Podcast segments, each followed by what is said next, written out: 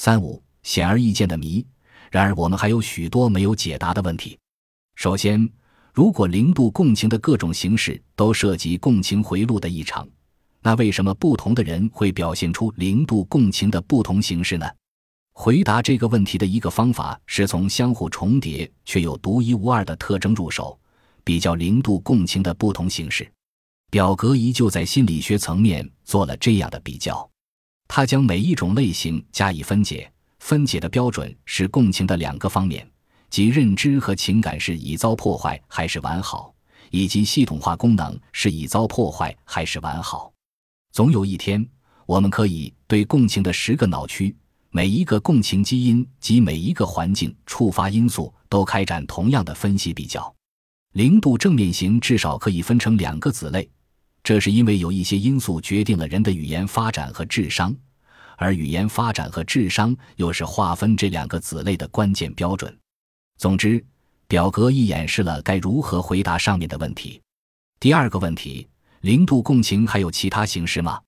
回答这个问题的一个方法是用明确的例子指出还有我们尚未讨论过的形式，从而证明我们的清单还远谈不上完整。比如，伦敦精神病研究所的珍妮特雷热就认为，至少某些厌食症的病例不仅仅是一种进食障碍，还是自闭症的一种形式。他这个观点的依据是瑞典精神病学家克里斯伊尔贝里更早时候的观察。特雷热提出这个观点之后。许多人立刻看出了这个理论转向的重要意义。面对厌食症患者，我们一般只注意到他们的体重剧烈下降，进食也很稀少，从而将这看作是一种进食障碍。但这种看法或许太偏重它的表面特征了。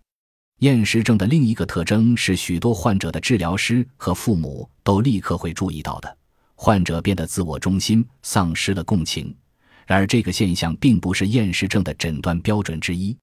就在患者父母为了女儿的绝食心急如焚，怕她最后会饿死时，女儿却坚称对自己的体型和体重很满意。他或许会执意与家人分开吃饭，相比一家人其乐融融，他更关心的是计算卡路里和食物的重量，而且非要精确到毫克才肯满意。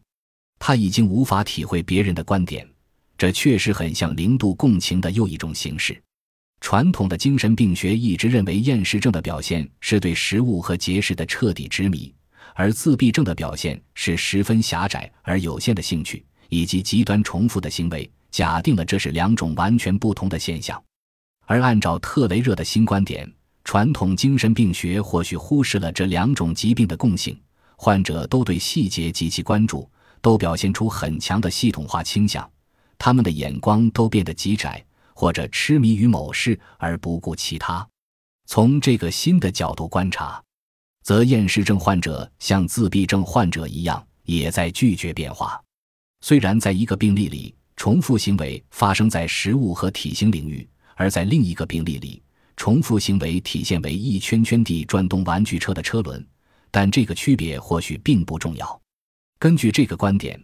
至少有一个厌食症的子类可以重新表述成进食障碍以及零度共情正面类型，这样的重新表述也是有益的，它会产生全新的治疗思路。零度负面类型同样是如此。本书虽然只探讨了它的三种形式，但它肯定还有别的形式，比如有些人怀有一类特殊的妄想，叫被爱妄想症。这些人相信有另一个人爱上了自己。其实对方根本没有这种妄想，就会妨碍患者体会别人的感受。我的第三个问题是：一个人能否同时表现出几种零度共情的形式？答案绝对是肯定的。零度负面固然有不同的类型，且迥异于零度正面，但这并不意味着一个人只能表现出这些类型中的一种。我就遇到过既是零度正面又属于 B 型的人。其他治疗师也很可能认识既属于 P 型又属于 N 型的患者。不过，既然一个人也可以只属于一种类型，那就证明了这些类型是彼此独立、可以区分的。问题还有许多。我再举一个：犯了谋杀罪的人，从定义上就是缺乏共情的吗？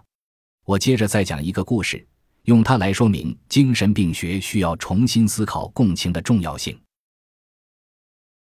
本集播放完毕。感谢您的收听，喜欢请订阅加关注，主页有更多精彩内容。